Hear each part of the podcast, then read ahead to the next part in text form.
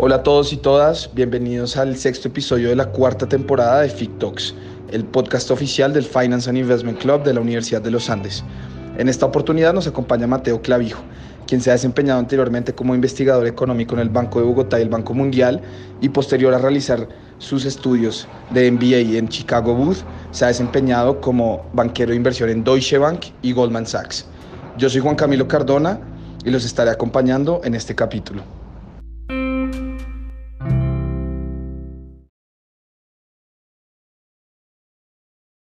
Mateo? ¿Qué tal todo? Muy bien, Juan Camilo. Muchas gracias por la invitación. Es un espacio importante, así que un gusto estar aquí. No, muchas gracias a usted por haber aceptado la invitación y por acompañarnos. Eh, le cuento, la entrevista se divide en tres partes principales. La primera es un poco de entender sus primeros acercamientos a las finanzas y sus estudios. La segunda es eh, sobre su carrera profesional y la tercera es un poco sobre perspectivas de, la industria y, digamos, temas más personales. Entonces, dicho eso, no sé si nos puede contar cuál fue su primer acercamiento con, la, con el mundo de las finanzas, los negocios y qué le interesó de, este sector habiendo estudiado economía.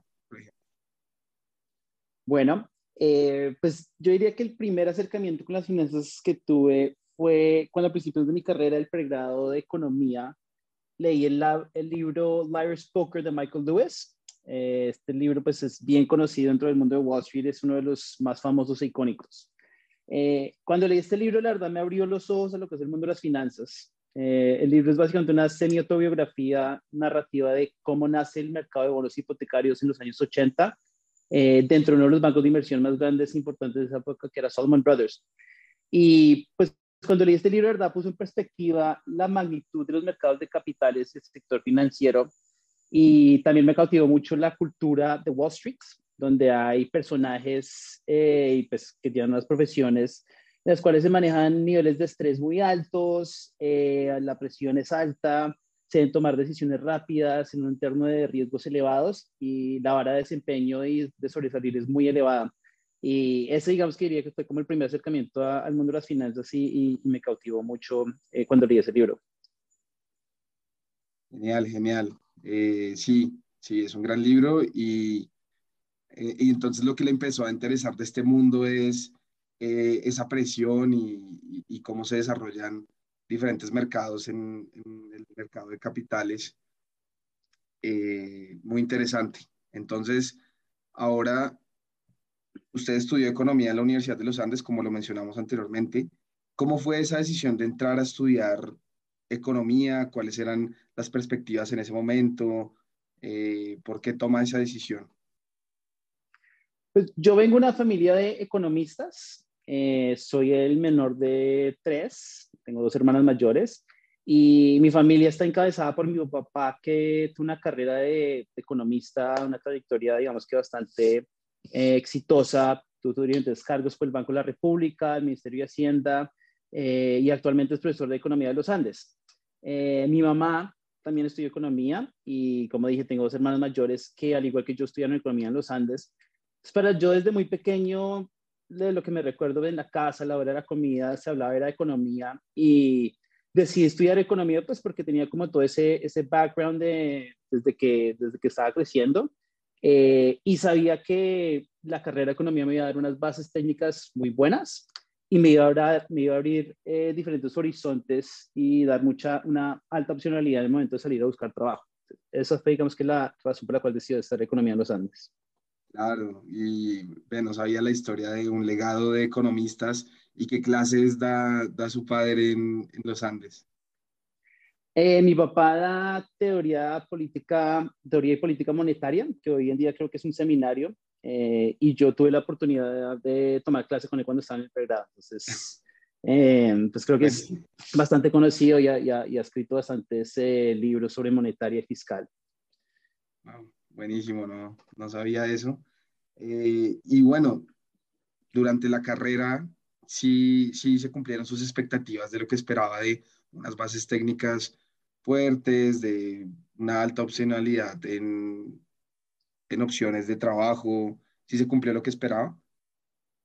Sí, total. Eh, el pregrado ya cuando está más cerca de graduarse, se pone bastante interesante porque puede empezar a tomar clases ya más opcionales y meterse en temas ya financieros o monetarios o fiscales, eh, o tomar clases avanzadas de comercio, matemáticas financieras.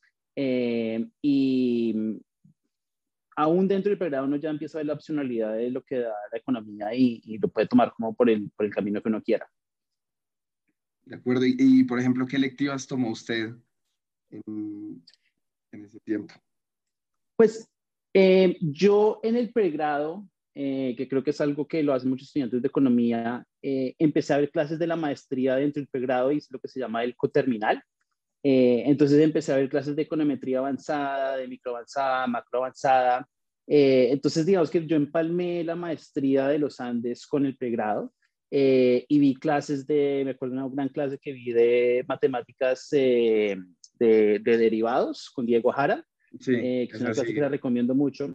También vi matemáticas financieras y varias así orientadas a las, a las finanzas y, el mix con la economía. De acuerdo, esa de Diego Jara todavía sigue y es, es bastante famosa que les interesan las finanzas en la economía. Y hacia ahí vamos con la siguiente pregunta y es, eh, usted, usted decide obtener la maestría en economía de la Universidad de los Andes. ¿Cómo decide pues entrar a, hacer la maestría? Ya nos contó que una parte es porque eh, comenzó a ver las materias del coterminal, digamos, como opción de, de terminar la carrera, pero porque decide hacerlo, le veía un valor agregado a la maestría, había hablado con compañeros, ¿qué sentía en ese momento? Sí, pues sabía que uno con un año más de esfuerzo, eh, digamos que excluyendo la, tesis, que es, que es un tema aparte, pero un año más de esfuerzo y de clases, eh, pues se podía graduar con una maestría técnicamente muy buena y muy bien reconocida como a nivel internacional. Eh, y eso en el momento de salir a buscar trabajo sabía que iba a ser un, una buena ventaja eh, en tener eso, especialmente si uno quería hacer como investigación económica, eh, el haber cursado esos cursos de mm, econometría micro y macro avanzada iba a ser una muy buena ventaja. Eh, y también sabía el rigor que requería completar la tesis sin defenderla. y pues me, me, me, cautivaba mucho cómo hacer eso y sabía que también uno tenía que estar de lleno de, de estudiante de la maestría, sino que podía empezar a trabajar mientras terminaba la maestría. Entonces, me, me, gustaba mucho esa opción de poder salir ya al mercado laboral, pero todavía tener un pie eh, en la universidad y estar eh, investigando temas que me interesaban y tomando clases eh, y electivas que me interesaban. Entonces, digamos que esa fue la, la razón por la cual decidí hacer la maestría. Sabía que técnicamente iba a salir muy bien preparado. Muy interesante y si sintió en los procesos de selección que tuvo después eh, para entrar a trabajar que la maestría le dio esas herramientas y un factor diferenciador frente a los otros candidatos. Sí, sí, 100%. O sea, em, había mucha gente que decía, ah, bueno, veo que usted está haciendo la maestría, se va a graduar pronto. Eh, creo que más adelante vamos a hablar de mi trayectoria por el Banco Mundial, eh, pero creo que yo em, ese puesto inicial en el Banco Mundial no lo hubiera logrado si no hubiera tenido la maestría de los Andes. Eh, bueno, con esto entonces pasamos a su primera experiencia laboral, que fue en el Banco de Bogotá como analista macroeconómico. Eh, ¿Cómo llegó usted a la firma? ¿Cuál era un poco su rol en esta compañía y por qué decide entrar al sector financiero como analista macroeconómico, pues en uno de los bancos más grandes del país? Sí, pues esta, eh, este primer trabajo fue justo una pasantía mientras estaba terminando los cursos de la maestría. Eh, y yo en la maestría estaba haciendo mi tesis sobre burbujas eh, hipotecarias y burbujas accionarias en Colombia y cómo afectaban el crecimiento económico del país. Y a través de networking y de conocidos, tuve la oportunidad de conocer al jefe de investigaciones económicas del Banco de Bogotá, que también era uniandino, y em, gracias a, digamos que esa entrevista que tuve con él, me dieron la pasantía en el Banco Bogotá. Eh, y en el Banco Bogotá mi rol era analista macroeconómico, donde estaba analizando los mercados de deuda fija, de renta fija, o sea, de deuda, y eh, mirando también las bases de datos de precios para los modelos de, de pronósticos de inflación. Eh, esa experiencia fue muy buena porque a pesar de que estaban en el grupo de investigaciones económicas, ese grupo se sentaba en la mesa de dinero junto a los traders eh, de renta fija y renta variable. Entonces pude como empaparme y y, em, y, vivir el mundo de, pues, de, lo que había leído un poco en, en, en, eh, Poker y ese mundo del trading y de todo. Y estaba ahí, digamos que en el día a día, y me acuerdo que eh, todas las mañanas empezaban con eh, un update de mercado donde cada mesa daba la actualización de lo que había ocurrido el día siguiente, cómo iban a abrir los mercados financieros, nosotros dábamos el update macroeconómico, y fue una muy buena experiencia para, digamos que empalmar todo lo que había estudiado economía y los temas que yo conocía y lo que estaba trabajando con, de verdad, el sector de las finanzas y el mundo de las finanzas y cómo esos dos se, se juntaban el uno con el otro en, en el mismo piso. Y creo que pues ahí me parece importante recalcar dos puntos y uno es que parece que la tesis la hizo relacionada con el libro que leyó, que le, pues le trajo como ese, esa primera intuición y gusto hacia el mundo financiero. Eh, entonces, muy interesante esa parte. Y la segunda era, y ahí le quisiera preguntar un poco más, cómo era esa interacción con los traders. Tengo entendido que entonces los de Research Económico les presentan los informes a ellos, también si, si los traders tienen alguna duda, entonces le escriben a, a los analistas asociados o VPs, eh, eh, directores de Research Económico sobre algunos datos útiles en sus acciones del día a día. ¿Cómo era esa interacción? Sí, pues los pronósticos que uno usa, que uno hacía eh, dentro del grupo de investigaciones económicas, eh, era lo que utilizaban los, los traders, y eso se hacía en todos los bancos, es lo que utilizan los traders y, los que están em, en las mesas de dinero para su día a día, ¿cierto? Entonces, si uno pues, decía que el pronóstico de inflación va a ser este, este tenía cierto impacto sobre los pronósticos de tasas de interés, eh, y pues ya con eso ellos salían a hacer sus operaciones de, mercado. Entonces eh, la interacción era del día a día y, y, pues uno estaba en el mismo piso y sentados el uno junto al otro era precisamente para que pudieran eh, hacerle preguntas a los, al equipo de investigaciones económicas porque esa era la base para ellos salir a, a tradear. Bueno, y después entonces de esta pasantía, ahí le, le ofrecieron quedarse o, o, comenzó a ver otras oportunidades. Digamos que eh, sé que luego empezó a trabajar como analista de research en el Banco Mundial. Pero ¿cómo fue ese proceso? Eh, ¿Volvió entonces a la universidad a, a, defender la tesis y entró al Banco Mundial o, o encontró la oportunidad y, y, se movió de lugar? ¿Cómo fue eso? Sí, pues eh, culminando mi pasantía en el Banco Bogotá, eh, quería como explorar nuevos horizontes y todo este mientras estaba terminando mi tesis y, la tesis de la maestría del PEG es, es, es algo que, que, toma bastante tiempo, ¿cierto? Hay que pulirla bastante, entonces puede ser proceso de, de meses o un año hasta que no esté, esté, lista para completarla. Entonces, digamos que estaba haciendo esas dos cosas en paralelo eh, y para mí siempre había sido un sueño como trabajar por fuera. Yo, yo siempre había querido eh, ir a Estados Unidos y, y trabajar allá o estudiar allá. Entonces empecé a mirar oportunidades eh, y una de esas fue en el Banco Mundial, eh, pero era el Banco Mundial en la oficina de, de Colombia, de Bogotá. Eh, entonces hice todo el proceso de entrevista, era para el grupo macro fiscal, y tuve la fortuna de cuando hice la entrevista y me ofrecieron el puesto, me dijeron que había una vacante en esa misma unidad, pero en Washington, D.C. Entonces me dieron la opción, usted puede quedarse en Bogotá, cubriría el país de Colombia, o puede irse a Washington, D.C. y cubriría un par de países eh, de Centroamérica, porque era el departamento macrofiscal dentro de la región de Latinoamérica. Eh, y pues para mí fue como un, sin, sin, pensarlo mucho, dije, no, pues me quiero ir a Washington, D.C., llevo viviendo 22 años de mi vida en Bogotá y, quisiera pues explorar el mundo desde otro país y ver cómo funcionan las cosas en otro país. Entonces, esa fue, digamos que la decisión por la cual eh, tomé el puesto del Banco Mundial en Washington, D.C. Eh, y de ahí en ese momento tenía 23 eh, años y, y, me embarqué a Estados Unidos a, trabajar.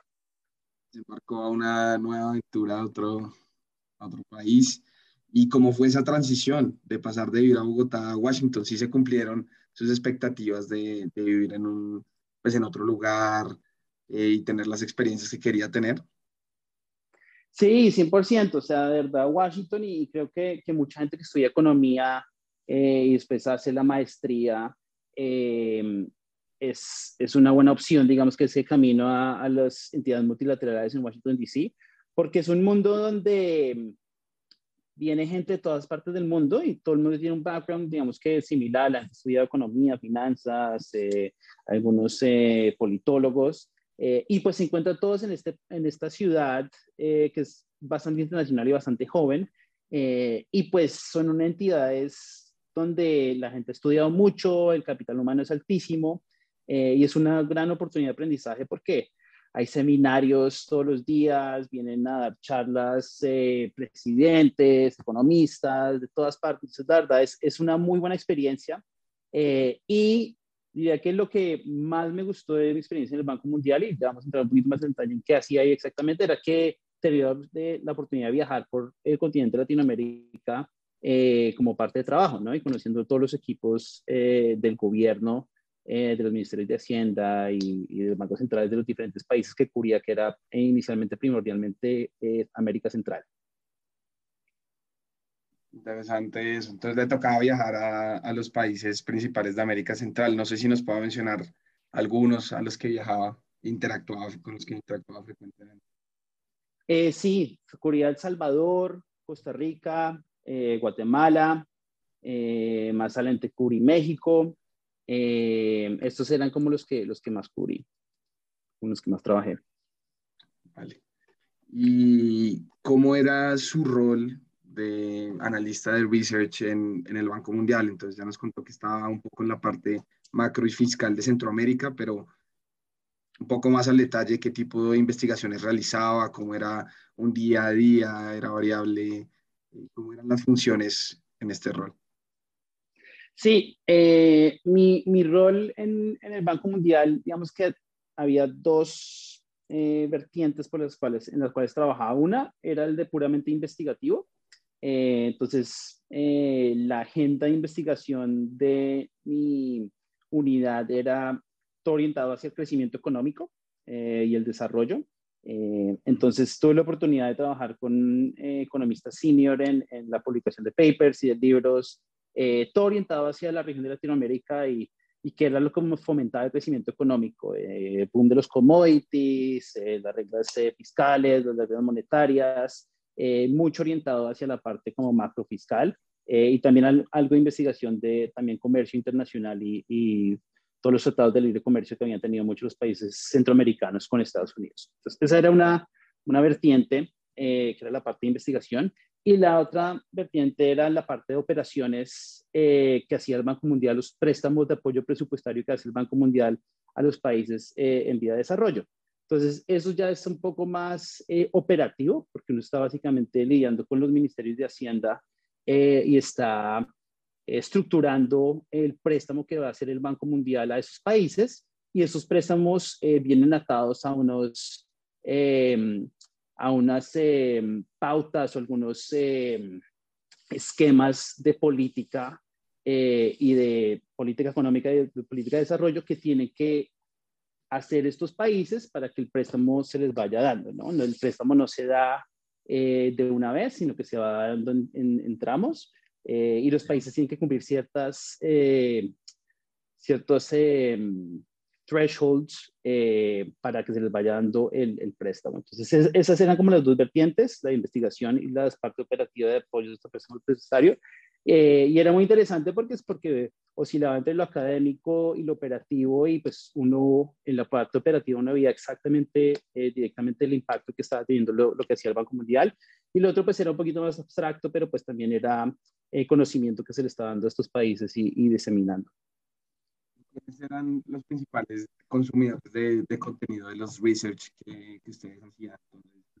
no sé, era directamente con las personas que hacían política pública de los países, veían entonces los papers que publicaban o, o quiénes eran en esa parte. Y lo pregunto un poco más porque, eh, así como usted lo estaba mencionando, eh, en la parte operativa a veces se ve el impacto de manera más directa que, que, en el research económico, o al menos eso siento yo. Entonces, no, no sé qué piensa al respecto, de que tuvo la experiencia de, de hacer ambas cosas en el Banco Mundial? Sí, pues el research económico, eh, alguno era eh, más orientado, entonces uno, algunos eran comisionados eh, directamente por los países, o era para ayudar a los países a impulsar cierta política pública. entonces el, el, consumidor directo de eso era en sí los, las, las personas encargadas de hacer política pública, o sea, ministerios de Hacienda, bancos centrales, departamentos de planeación nacional, etcétera. Eh, y ya digamos que una segunda línea de consumidores pues eran los, los eh, ya académicos eh, o también estudiantes que les servía digamos ese, ese, research como ya como bases empíricas para fomentar otro tipo, otras líneas de investigación. entonces sí, creo que el impacto directo sí se veía reflejado para los tomadores de decisiones dentro de estos países. Sí, de acuerdo. ¿Y cómo cree que estos cinco, casi seis años de experiencia en el Banco Mundial contribuyeron a su desarrollo personal y profesional? Ya nos contó un poco de la diversidad que se encontró al irse a Washington, de interactuar con personas de diferentes partes del mundo, con un eh, capital humano muy alto y que era una institución que les fomentaba el desarrollo constantemente con charlas, capacitaciones, etcétera. Eh, pero ¿cómo fue eso? Pues yo, entonces al principio empecé en el sector macrofiscal, en el departamento macrofiscal. Estuve ahí dos años y en ese momento eh, mucha de la ruta que seguía la gente que había estado en esos puestos antes que yo era salían a hacer un doctorado. Eh, yo, eso era algo que estaba pensando, pero no estaba 100% seguro que era que quería eso y sabía que quería eh, mejorar mis bases econométricas, especialmente que era lo que más eh, utilizaba en mi trabajo en el Banco Mundial. Eh, y decidí en ese momento ir a hacer una maestría en Barcelona, en el Barcelona Graduate School of Economics, que era una, una, escuela muy orientada a la macro y a la econometría. y eso con el fin de mejorar mis bases econométricas y específicamente macroeconométricas, pero también con el fin de tantear un poco si verdad lo del doctorado era lo que yo quería o no. Entonces, eh, hice esa maestría de un año, eh, aprendí mucho, pero al mismo tiempo me di cuenta que, un doctorado no era lo que quería porque me gustaba más lo que era hands-on y un poco más empírico y eso era, digamos que, muy teórico. Eh, y en ese momento, después de hacer la maestría de un año en España, vuelvo al Banco Mundial y en ese momento empecé en el sector eh, de estabilidad financiera del Banco Mundial y en ese momento se llamaba eh, la unidad de mercados y, finanzas. Entonces ahí como que dejé un poco de lado lo macrofiscal y me empecé a ir más por el lado eh, financiero, macrofinanciero. y ese pivot que hice como de temática aún dentro del Banco Mundial fue, fue crucial para, para ya meterme más de fondo en el, en el eh, mundo financiero, que es lo que vamos a hablar un poco después, pero lo que para mí contribuyó el desarrollo personal del Banco Mundial me abrió, digamos que muchas oportunidades y me dejó ver diferentes departamentos, cómo funcionaban el Banco Mundial desde diferentes eh, capacidades, desde la investigativa, desde la parte de operaciones, eh, y tuve una versión, digamos que bastante holística de cómo funcionaba el Banco Mundial eh, y cuál era el impacto que tenían las, las diferentes, eh, los diferentes productos, las diferentes unidades que tiene el Banco Mundial. Vale.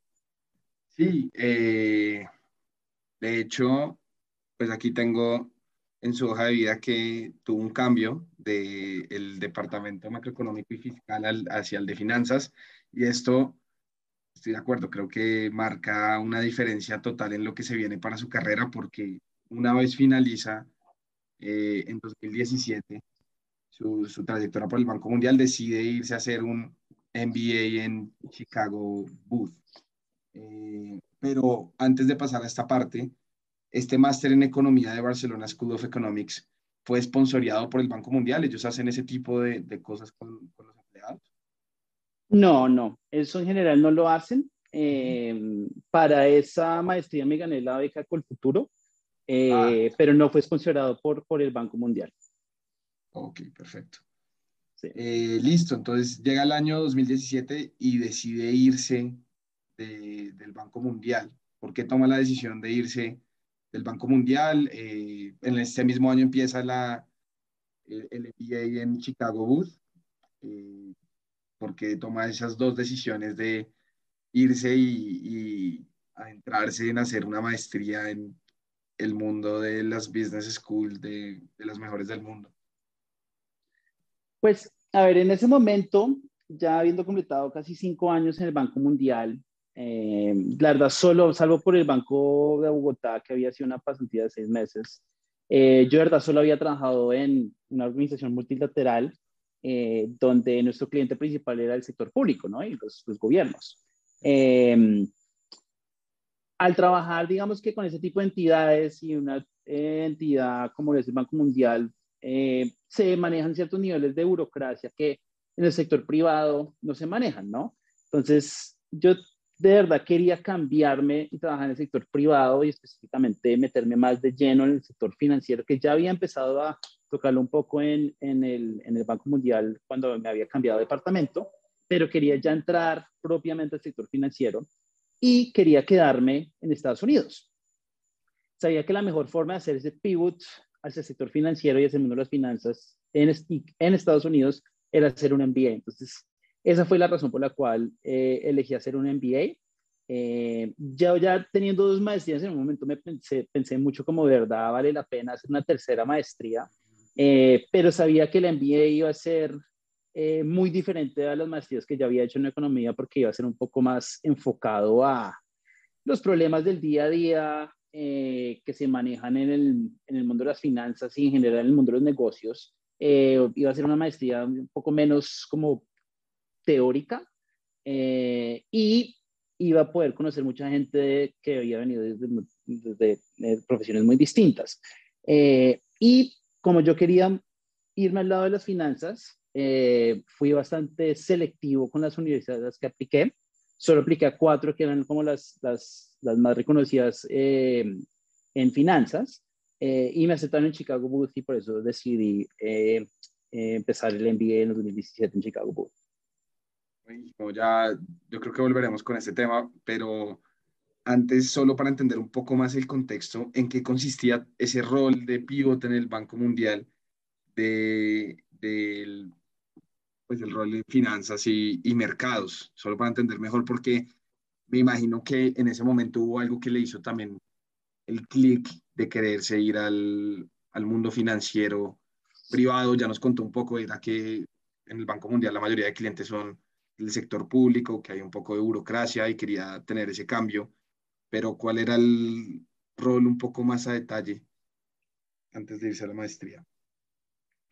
Eh, ahí estaba trabajando temas de estabilidad financiera y específicamente estábamos haciendo asesoramiento eh, a los ministerios de Hacienda, bancos centrales eh, y entidades eh, supervisores financieras de cuáles eran los riesgos del sector financiero de sus respectivos países y cómo mitigarlos desde una perspectiva regulatoria. Entonces, por dar un ejemplo, en Ecuador estaba estamos mirando eh, la estabilidad del sector financiero y específicamente qué tan concentrado estaba el sector financiero y qué tan eh, bien perpetrado estaba eh, para posibles choques de liquidez en el sistema. Entonces, ahí empecé a entender bien qué es un banco y cómo está estructurado un banco y qué es una hoja de balance de un banco. Eh, y mi rol como analista financiero era eh, tomar los diferentes bancos del sector financiero, eh, agregarlos y hacer choques de estrés para decir, digamos, supongamos que los depósitos en el sistema se vienen abajo por 20% porque hay un choque económico, está bien parado el sector financiero para, para, para ese choque, ¿no? Y, como, y, si no, digamos, ¿qué, qué, qué colchones eh, solvencia de liquidez se le pueden meter a estos, a estos bancos. Entonces, eh, cuando yo viajaba a estos países, eh, empezaba a, a, tener reuniones con eh, CEOs de los grandes bancos. Me acuerdo que en Ecuador eh, nos reunimos con el, con el CEO de Pichincha y otros bancos. Y pues ahí empecé a ver como el sector financiero, este era como el impacto hacia lo macro, pero ya estaba metiendo un poco más en el tema micro de cómo hacen los bancos un negocio, eh, cómo están pensando ellos de cómo prestar, a qué sectores quieren prestar, ¿no? Y cómo eso es el efecto sobre la economía en total. Eh, entonces, digamos que ese fue el rol eh, de, de, la de, la, de, la unidad de finanzas y mercados. y ahí fue como el primer abrebocas ya directo hacia el sector financiero. Claro. Y creo que esas interacciones con, con los CEOs y entender un poco más cómo funcionan los bancos es, es clave eh, para introducirse en el mundo financiero y más donde está usted ahorita, que es en el Financial Institutions Group, pero pues, ahorita. Y también que entender los bancos es un poco diferente a entender las empresas del sector real, ¿no? Eh, tienen, digamos, la forma como hacen sus ingresos y, y cómo se presentan los balances y el income statement es, es bastante diferente a, a las empresas típicas, entre comillas, que, que, uno ve en el día a día, ¿no? muy interesante, tienen una regulación totalmente diferente, como usted lo mencionaba, algunos requerimientos de capital eh, y, colchones sobre los depósitos que, que, también los hacen muy interesantes y diferentes a los demás. Eh, listo, entonces estaba acá, se, se va a hacer el máster, ya nos estaba comentando y aplicó solo a las cuatro que eran especializadas en finanzas. Eh, a mí me causa curiosidad saber cuáles, eran, cuáles son esas cuatro universidades que son especializadas en finanzas para el MBA. Claramente Chicago Booth es una de ellas y, y creo que hay un track record sobre eso, pero no sé cuáles eran las, las otras tres. Eh, Wharton, uh -huh. eh, Columbia Business School y, y NYU. Esas fueron las que en mi, en mi mente eh, eran las cuatro más top en finanzas y, y, y, también yo estaba pensando aplicar al MBA porque mi, mi último gol era eh, entrar a banca de inversión en Wall Street, eh, ya hablaremos de esto mucho más en detalle, pero sabía que también no solo esas universidades eran muy buenas en finanzas, sino que el placement a los puestos de banca de inversión en Wall Street eh, eran muy buenas. Digamos que no diría que son las mejores en finanzas, pero creo que eh, en lo que se, en lo referente a tener trabajos en Wall Street, están muy bien posicionadas. Alineadas con su, su goal, ultimate goal. Perfecto. Uh -huh. Y algo que me causa curiosidad también es, estaba trabajando y al mismo tiempo aplicando a estas universidades. ¿Cómo es ese proceso de aplicar a las universidades? Hemos tenido diferentes invitados que nos mencionan que es un proceso bastante intenso, en donde toca hacer, pues, de estudiar para el GMAT, de preparar los ensayos y demás. ¿Cómo, cómo sintió ese proceso? ¿Qué cree que fueron factores clave que lo ayudaron para, para entrar a la universidad, eh, hacer este MBA eh, durante el proceso? ¿Qué recomendaciones le daría, digamos, a nuestros estudiantes que en el futuro piensen hacer un MBA? Sí, eh, bueno, le, le, cuento una historia que eso ya es mucho más de lo personal, pero creo que igual da, da, un poco de contexto sobre cómo fue mi experiencia. Eso es, eh, en ese momento mi, mi esposa estaba embarazada, eh, en el momento que básicamente yo decidí eh, aplicar a, a, Business Schools. Y me acuerdo que yo empecé a estudiar para el GMAT eh, y creo que lo primero que uno tiene que hacer es sacar el GMAT, ¿cierto? Eh, hacer el GMAT y una vez tiene como un, un, score con el cual está cómodo, ya después puede empezar a pensar en todo lo demás. Pero entonces, eh, empecé a estudiar para el GMAT, hice un mes de, de estudio del GMAT eh, y al mes nació mi hija eh, y pues obviamente uno pensar en ser papá por primera vez eh, y seguir siendo para el GMAT era, era, era, un poquito complicado. Entonces me tocó dejar de estudiar por el GMAT como un, un mes. Eh, digamos que todo lo que traía de un mes me tocó como no volver a aprender, pero pues para estudiar para el GMAT, como seguramente le han contado todos los otros, se requiere bastante momento, ¿no? Y es algo de hacer día a día. Pero después de un mes, ya después de haber nacido mi hija, continué estudiando para el GMAT. Eh, y creo que estudié como un, mes o dos meses más y, finalmente lo hice y, y, y pues aquí un, score eh, relativamente bueno para, para estas universidades. y ya de ahí me, me pude como eh, seguir preparando para todo lo demás, que son pues las entrevistas, las cartas de recomendación. Eh, lo bueno era que el Banco Mundial, a diferencia de creo que muchos puestos del sector privado, da mucha flexibilidad, ¿cierto? Y, y, no es que toque así trabajar largas horas siempre, salvo que no esté como de misión viajando a, los países los que está visitando, no es, es más que todo un como 9 to 6 job. Eh, entonces, creo que el estar en ese puesto eh, me dio bastante flexibilidad y también pues yo, yo le dije a todos mis jefes que estaba estudiando para esto, entonces pues a veces de lo que hacía era llegaba a las mañanas y estudiaba para el GMAT y después en las noches estudiaba para el GMAT más. Eh, pero pues creo que hay que tomarse como unas buenas, eh, tener un buen, como es, un, buen schedule para poder decir necesito estudiar de tal hora a tal hora, eh, porque si es algo que requiere algo que hacerlo día a día. y también creo que en un momento me tomé como dos semanas de vacaciones para solo estudiar para el GMAT. y creo que eso es algo que, que mucha gente recomendaría, es tomarse unas vacaciones para enfocarse en eso 100% por lo menos un par de semanas. Buenísimo. Y listo, eso con respecto a la preparación del GMAT. Eh, y creo que ahí sí su perspectiva está de acuerdo con los anteriores invitados. Han mencionado que es un proceso que requiere realmente estudio, de práctica.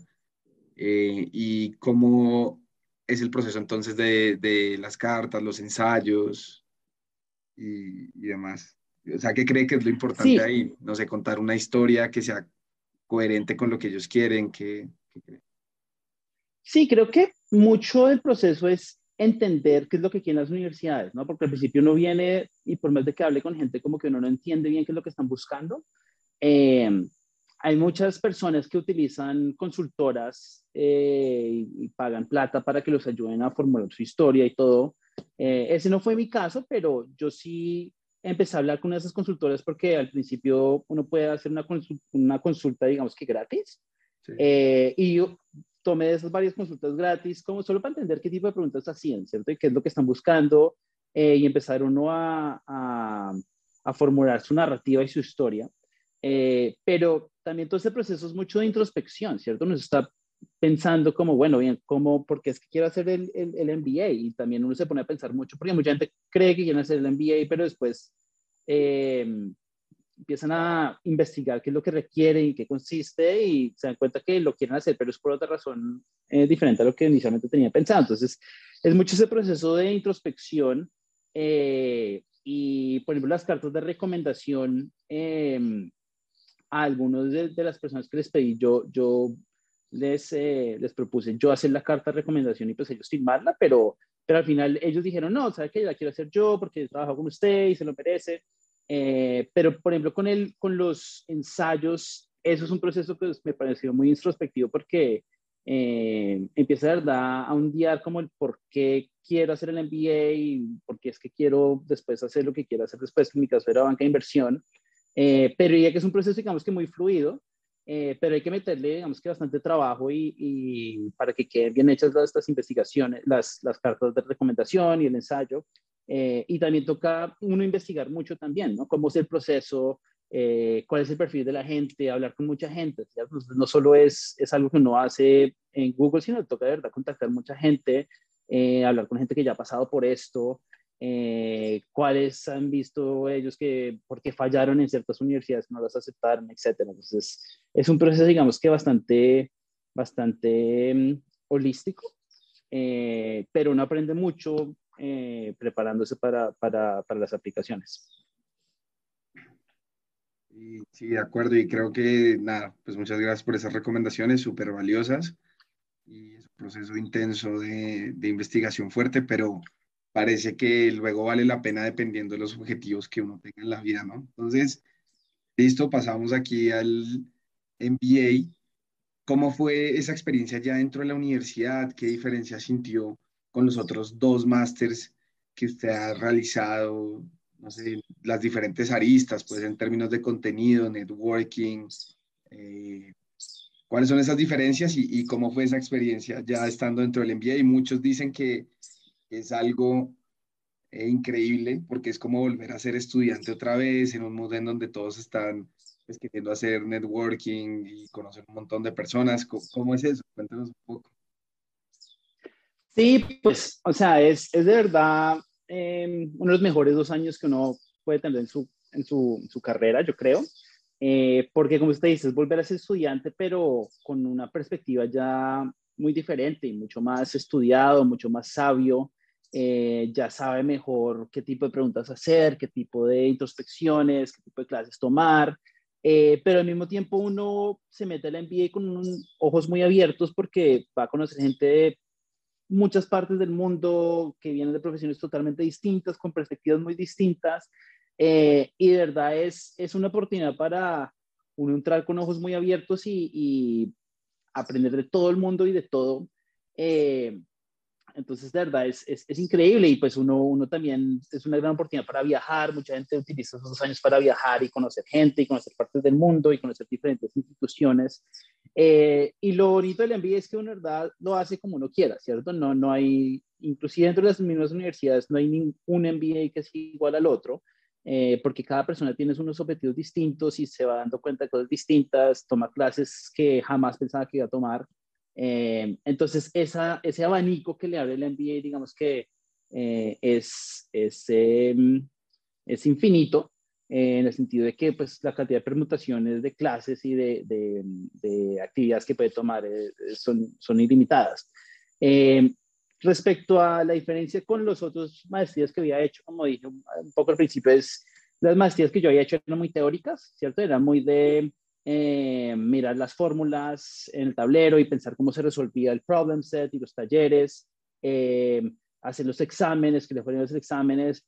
Aquí, digamos que toda esa parte teórica estaba en el fondo, en el background, pero no era lo del día a día, ¿cierto? O sea, el, el solo pensar cómo son las clases en el MBA eh, eh, son casos, ¿cierto? Entonces uno prepara un caso eh, antes de la clase, ha respondido algunas preguntas y en la clase se utiliza el espacio para la discusión, ¿cierto? Entonces uno está oyendo perspectivas de todo el mundo, tanto el profesor como los estudiantes, y se va formando el caso y resolviendo el caso con las perspectivas de todo el mundo, ¿cierto? Muy diferente a, pues, la carrera de los Andes en economía, tanto el pregrado como la, como la maestría. Eh, entonces, digamos que eso fue como algo muy diferente, que pues yo ya sabía obviamente que, que en el MBA iba a ser así porque había hablado con mucha gente. Eh, y lo bonito de Chicago Booth es que tiene un mix de ese tipo de clases, también las clases ya más teóricas donde, donde pues es la clase más, más eh, conocida donde hay un profesor dictando el taller o, la clase. también el MBA es, es muy enfocado a no solo los los hard skills, sino los soft skills, ¿cierto? Entonces tomé clases de negociación, de management, que hoy en día yo diría que esas son las clases que más me han servido, eh, más allá de lo que aprendí en finanzas, de finanzas corporativas.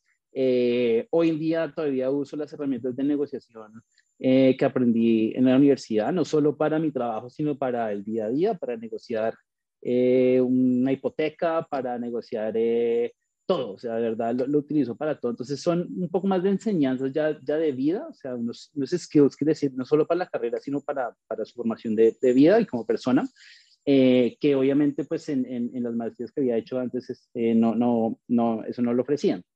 Eh, ese digamos que somos como las, las grandes eh, diferencias entre, entre un programa y los otros. Genial. ¿Y ¿Cuáles fueron los principales aprendizajes que le quedaron de esta experiencia? Ya, ya nos ha mencionado algunos, pero no sé si tuviera que devolverse en el pasado y dice, bueno, este es Mateo Clavijo sin MBA en Chicago y es, después este es Mateo Clavijo con MBA en Chicago.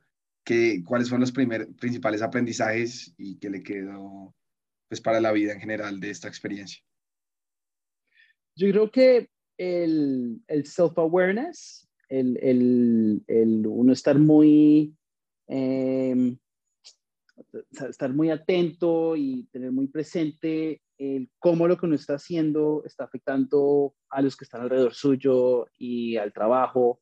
Eh, y digamos que no le dieron muchas herramientas para, para poder identificar eso eh, y poder utilizarlo como a su favor, ¿cierto? Eh, y es esa como constantemente estar mejorándose a sí mismo, ¿cierto? No, no, no decir, ah, es que así soy yo, entonces eh, voy a hacer las cosas de esta manera, es como ser, ser muy poder adaptarse a diferentes equipos de trabajo, a diferentes situaciones, eh, que le lancen un problema que nunca ha visto, pero porque tiene, digamos, que los skills y la forma de abarcar ese problema sabe adaptarse bien.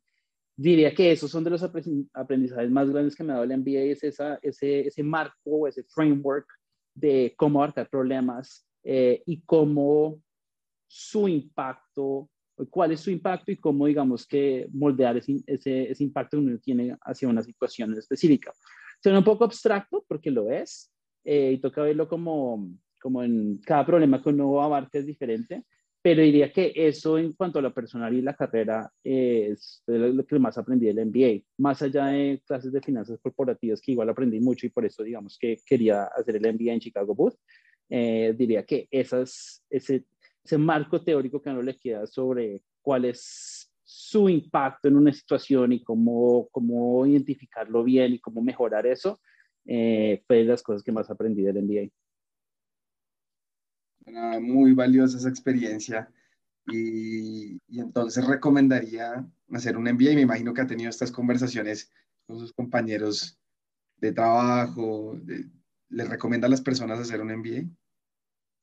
100%. O sea, yo en general eh, creo que cualquier plata que uno invierta, eh, y no solo plata, cualquier plata, tiempo, energía que uno invierta en la educación general, eh, siempre va a tener un retorno muy alto. Y diría que aún más con el MBA, porque siento que el MBA a uno lo catapulta hacia donde uno quiera. y tiene la posibilidad de hacer eso y todo el mundo con el que yo he hablado jamás me ha dicho es que el MBA fue una mala decisión, eh, porque si uno se pone a pensar que en el momento cuando está haciendo hacer un, un MBA, eh, se pone a ver los costos, son de muy corto plazo, ¿cierto? Pero de verdad en el largo plazo, la, lo que le da el MBA es, es eh, muy difícil de cuantificar, pero es algo que uno va a ver quedar dando réditos y, y, y verdad catapulta su profesión entre a lo que usted quisiera, lo que quiere y cuál es su objetivo, de una manera que, que creo que eh, no hacerlo no lo haría. Muy interesante ese, esa perspectiva. Y bueno, pasando ya un poco más al lado profesional nuevamente, usted al completar su MBA comienza a trabajar en Deutsche Bank en Nueva York, investment banking, lo que esperaba. Eh, ¿Cómo llegó a esta institución financiera? Y, pues también ya nos contó que desde antes de entrar al MBA ya tenía mapeado que quería hacer banca de inversión en Wall Street. Y, y, eso también es algo que hemos escuchado alrededor de las charlas, que dicen que a veces es bueno llegar con ese MBA sabiendo hacia dónde quiere proyectar su carrera, porque los procesos de reclutamiento son estructurados y empiezan relativamente temprano, ¿no? Entonces, ¿cuáles son sus perspectivas frente a eso y, cómo llegó entonces a, Deutsche Bank a iniciar eh, su carrera en banca de inversión, que era lo que estaba esperando. Sí. Em, entonces yo, yo decidí hacer banca de inversión porque lo que venía haciendo en el Banco Mundial me había abierto, dado un abrebocas hacia lo que es el mundo financiero directamente, ¿cierto? Y cómo sé qué es lo que hacen los bancos, cómo operan, eh, y quería ya dejar de analizarlo desde una perspectiva macro, desde afuera, quería empezar a trabajar en un banco y específicamente en banca de inversión, eh, y quería era volverme un asesor financiero de esos bancos, ¿cierto? Entonces, ¿qué es lo que hace un banquero de inversión? Es un asesor financiero, eh, y yo quería específicamente cubrir el sector de bancos y el sector financiero, y que las entidades del sector financiero fueran mis clientes, y ayudarlos en fusiones y adquisiciones, en levantamiento de capital. Entonces, es, digamos que era lo que, lo que tenía en perspectiva como cuando estaba haciendo el MBA y aplicando el MBA, eso era lo que quería hacer. Em, y, y en ese momento, entonces, cuando entró el MBA, ya tenía decidido qué quería hacer. Eh, y en general, uno cuando aplica el MBA tiene que tener algo en mente, ¿cierto? Uno no puede aplicar un MBA sin tener algo en mente.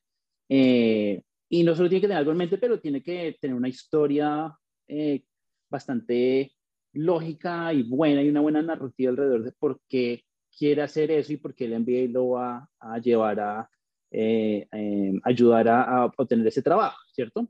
No, no creo que de verdad uno tenga que tener 100% claro qué es lo que quiere hacer con el MBA, pero tiene que tener, poder articular con claridad el por qué cuando está aplicando. Ya si se cambia apenas empieza el MBA y se da cuenta que, uy, hay un mundo de consultoría que yo no tenía ni idea que existía, o de tecnología, o de private equity, o de venture capital.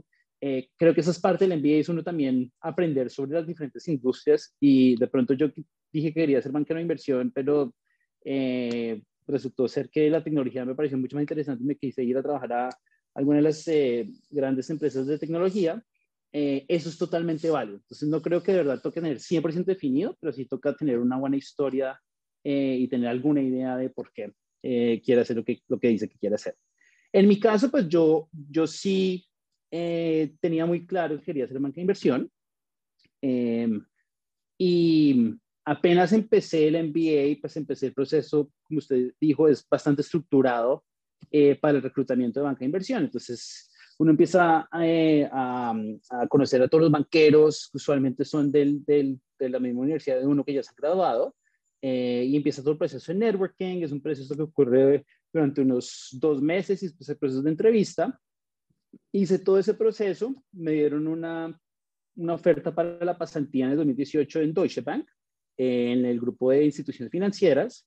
Eh, hice eso, esa pasantía, y en el 2019, cuando me gradué, eh, me habían ofrecido el, puesto de tiempo completo, entonces así es que empecé a trabajar en Deutsche Bank, eh, recién graduado del MBA en Booth. Buenísimo. ¿Y cómo era su rol de asociado de banca de inversión en Deutsche Bank? ¿Qué, consiste? ¿Cómo era eh, el día a día? Eh, bueno, pues un asociado a banca de inversión es un rol que va cambiando mucho. Entonces, los primeros seis meses que uno empieza de, verdad está tratando de entender cómo funciona todo, ¿cierto? Y, pues con las finanzas corporativas que había aprendido en el MBA, eh, eso digamos que es la base que se utiliza para todo.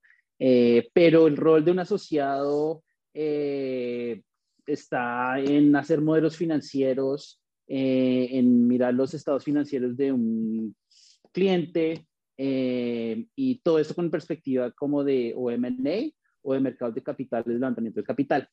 Eh, entonces, gran parte del principio de los primeros seis meses de uno de asociado a banca de inversión es eh, correr modelos financieros, entenderlos, eh, la verdad es mucha recolección de datos, no solo micro de los, de, los clientes y, y de, las, de, las, compañías, sino también un poco macro, ¿no? Cómo está afectando la macro a los clientes, qué va a pasar con las tasas de interés. y pues uno también, digamos que pasa gran parte es en el producto que se le da a los clientes, que después trabajar en PowerPoint, las, presentaciones de PowerPoint, eh, que es la forma en que básicamente se consume, eh, los clientes consumen el, el, análisis que uno hace, ¿cierto? Es, la, es el output final de eso. Eh, entonces, pues, mirar no solo que uno esté poniendo bien los estados financieros y el análisis en el PowerPoint, sino pero lo que uno está dando, tenga una buena historia, ¿cierto? Para el cliente. entonces, diría que el día a día un asociado eh, es, eso, básicamente, es, es eh, análisis financiero.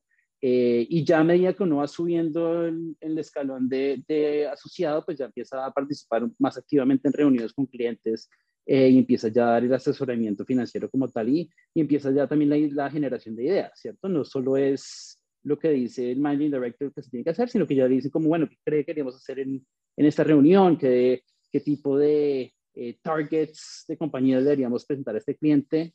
Eh, y ahí es cuando se empieza a ver un poco más la transición de alguien que está metido en el Excel todos los días, sino alguien que ya está pensando un poco más en el big picture y la generación de ideas y, está dando el, el, el, los consejos y asesoramiento financiero a los clientes. Y esto cumplía sus expectativas de, de, entonces tener un trabajo más hands-on, sector privado, lo, lo que esperaba cuando estaba atrás en el Banco Mundial? Sí, 100%. O sea, de verdad, a mí me, me gustó mucho la banca de inversión desde, desde, el principio cuando hice la pasantía. Eh, siento que el grupo en el que yo estaba instituciones financieras, por lo que usted dijo hace poco, que, que los bancos tienen ciertas complejidades regulatorias, eh, tienen que tener ciertos eh, ratios de capital y tienen que cumplir con ciertas eh, pautas. Eh, eso le da un nivel técnico digamos que bastante elevado, que era algo que me, que me gustaba a mí viniendo de un background bastante como teórico eh, que tenía en el Banco Mundial. Entonces podía, podía combinar eso, ese tecnicismo, con la parte ya más hands-on de por qué estamos haciendo esto, qué le vamos a presentar a un cliente. Eh, Em, y, y, pues todo esto en un entorno, digamos que de, de, alta presión y altos riesgos y pues se manejan transacciones eh, con montos elevados. Eh, y pues todo esto era lo que al principio, cuando, cuando estaba hablando de Michael Lewis, eh, lo que se vivía en ese mundo, pues también se vivía, lo estaba viviendo como en, en, Flesh and Blood y me cautivó mucho. Y, y me di cuenta que el estar bastante ocupado y tener muchas cosas que hacer me hizo mucho más eficiente, eh, que era un poco diferente al modelo del Banco Mundial, que era un poquito más, menos presión y había harto trabajo, pero no había como deadlines así bastante estrictas. Eh, sentía que en el trabajo de banca de inversión en Deutsche Bank estaba, verdad, siendo mucho más eficiente y las horas se me pasaban más rápido eh, y estaba bastante más, más motivado. Súper interesante eso también. Y nos puede compartir algunos deals en los que trabajó durante su paso en Deutsche Bank. No, no irnos a detalles específicos porque por obvias razones de la industria no se puede, pero eh, qué hizo, no sé, tal vez algún deal que lo hizo especial y, y qué le interesó de esto. Sí, eh, pues en Deutsche Bank tuve la oportunidad de trabajar como un buen mix de, de M&A, fusiones de adquisiciones y, transacciones de mercados de capitales. Entonces, en el lado de M&A, eh, tuve la oportunidad de trabajar en un merger of equals, lo que llaman una fusión de, de iguales eh, de dos bancos eh, comunitarios. Y era muy interesante porque me tocó hacer mucho modelaje financiero eh, de una fusión de banco a banco eh, y como dijimos, pues los bancos y por su naturaleza regulatoria, eh, ese modelaje tenía unas, unas eh, complejidades, digamos que bastante únicas y técnicamente era bastante desafiante. y pues hay unos modelos de fusiones y adquisiciones de bancos que, que son, pueden ser bastante complejos al principio. Entonces, el entender bien eso a fondo fue una, digamos que, gran experiencia. Eh, y también trabajé en un, en un em, proceso de venta, un sell side para una compañía de consumo financiero en el cual estábamos asesorando en la venta de un, portafolio de recibibles eh, y estamos tratando de, de vendérselo a, a eh, compañías de private equity. Es digamos que en el lado de M&A y en el lado de, de ya mercado de capitales, yo aparte cubrí el sector de bancos y specialty finance en Deutsche Bank, también cubría eh, el sector de lo que llaman market infrastructure eh, o, eh, o, infraestructura de mercado. y ahí tuve la oportunidad de trabajar en un LBO por una compañía que hacía software financiero. y pues distinto a los procesos de M&A, donde uno es asesor financiero, en las transacciones de LBOs o leverage finance, los compradores aquí son private equity firms y uno como banco de inversión lo que está tratando de hacer es eh, proveer el financiamiento para que esas private equity firms puedan comprar la compañía eh, que quieren comprar. Entonces, muy diferente porque acá se, se ve todo desde una perspectiva de crédito eh, y está mirando es más cuánto puede apalancar la compañía y uno como banco, digamos que, que, pues cuánto está dispuesto a dar y a qué precio. y uno desde la banca de inversión, desde el grupo de cobertura, eh, de industria, que es donde yo estaba, eh, trabajamos muy de la mano con el grupo de producto de Leverage Finance, que pues ellos son los expertos en, en, eh, en dar los high yield loans. Entonces, digamos que muy buen mix entre M&A y mercado de capitales y, y, también muy buen mix dentro del grupo de instituciones financieras de bancos, pero también software financiero y consumer finance companies una visión muy holística y, también entonces ya muy hands-on, eh, diferente y también muy diferente a lo que hacía en el Banco Mundial. Entonces me imagino que estaba súper interesado en estos sus primeros años de carrera como banquero de inversión. Eh, listo, y luego pasamos a, a que se va de Deutsche Bank y hace una transición hacia Goldman Sachs, que, bueno, Deutsche Bank también es una firma muy reconocida a nivel mundial en, banca de inversión, pero Goldman Sachs siempre ha sido como de, las, de los líderes y, de los que iniciaron con, con, este tipo de negocio en el mundo, ¿no? Entonces, eh, ¿por qué decide aplicar a Goldman Sachs? No sé, fue una conexión eh, con alguien que conoció en algún deal o, o, cómo fue eso y cuáles eran las expectativas de ese cambio, de antes de entrar, qué esperaba que iba a ser Goldman Sachs y, por qué decía aplicar? Em, a ver, yo en ese momento estaba muy cómodo donde estaba en Deutsche Bank. Me gustaba el trabajo que estaba haciendo, eh, sentía que tenía buena eh, tracción y buen reconocimiento dentro de mi grupo, me estaba yendo bien em, y estaba trabajando en temas interesantes, como lo dije. Em, lo único es que, pues, en el sector que yo estaba cubriendo, que era el de bancos, eh, de instituciones financieras más, más eh, general, eh, veía que se estaban anunciando muchas transacciones que salían así en, el, en, la, en, la, en, la, portada del Wall Street Journal y veía que muchas de esas transacciones Goldman Sachs estaba asesorando a alguno de los clientes de algún lado. Entonces, pues yo decía, wow, o sea, de verdad sería súper interesante algún momento llegar a, poder participar y, eh, con esas transacciones y esos clientes. Eh, y eso era algo que pues siempre estaba como un poco en, en, en, mi cabeza y yo siempre pensaba, pero pues al mismo tiempo no estaba como buscando activamente irme de Deutsche Bank porque, porque pues era, una, una, un gran grupo en el que yo trabajaba y, y, estaba creciendo y pues estaba bastante cómodo. La razón por la cual decidí aplicar a, a Goldman Sachs fue porque ellos me contactaron a mí eh, a través de LinkedIn, un reclutador de, Goldman Sachs eh, me, me, dijo que si estaba interesado en, hacer entrevista con el grupo de, de, instituciones financieras de ahí. Eh, y pues como de verdad para mí siempre había sido como una... lo que hacía Goldman yo veía en, en, el Wall Street Journal y todo, y dije, bueno, pues obviamente me, me gustaría hacer la entrevista ahí. Entonces hice la entrevista, como había tenido buena experiencia de M&A en Deutsche Bank, creo que eso eh, jugó bastante a mi favor en la entrevista, eh, porque Goldman Sachs, digamos que lo que son muy buenos en M&A y en equities, eh, y pues me hicieron la oferta, y en ese momento pues decidí tomar el puesto y, empecé a trabajar en, Goldman Sachs y ya llevo ahí un año y, y, casi, un año y medio casi. Y en términos entonces de, de las expectativas, pues a ver, yo entré a Goldman Sachs en el 2021, eh, que creo que en general para toda la industria de Wall Street fue un año récord, o sea, hubo muchas, muchas, muchas eh, transacciones, tanto de M&A como de mercados capitales, eh, y entré en un momento donde el grupo estaba muy, muy, muy ocupado y había mucho negocio, y pues de verdad, todas las expectativas que tenía se cumplieron como los primeros meses que empecé en Goldman Sachs, porque Estuve en varias transacciones de muy alto calibre y me dieron como mucha rienda suelta al principio porque ya tenía experiencia eh, y tuve la oportunidad de contribuir al equipo, de, digamos, de recién entrado y, y, desde ese momento ha sido, ha sido increíble la, la, experiencia por el paso por Goldman Sachs.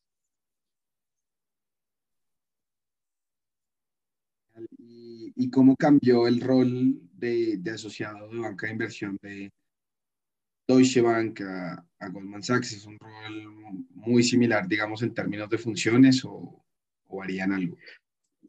Sí, no, en términos de funciones es lo mismo, eh, porque era exactamente el mismo cargo que tenían Deutsche Bank eh, y en el, mismo grupo de instituciones financieras, pero en Goldman Sachs.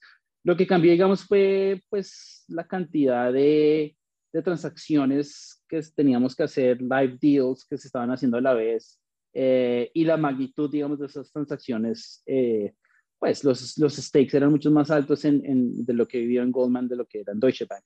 Eh, pero en términos de funciones eran, eran lo mismo. Listo. ¿Y qué diferencias principales percibe entre ambas firmas, digamos, estando ya eh, adentro de las dos. Ya nos mencionó un poco de que a veces veían Wall Street Journal unos deals un poco más grandes, tal vez más complejos, que hacía Goldman Sachs en el sector de instituciones financieras frente a Deutsche Bank. Pero sí, ¿cuáles son las principales diferencias que ha visto eh, entre ambas firmas?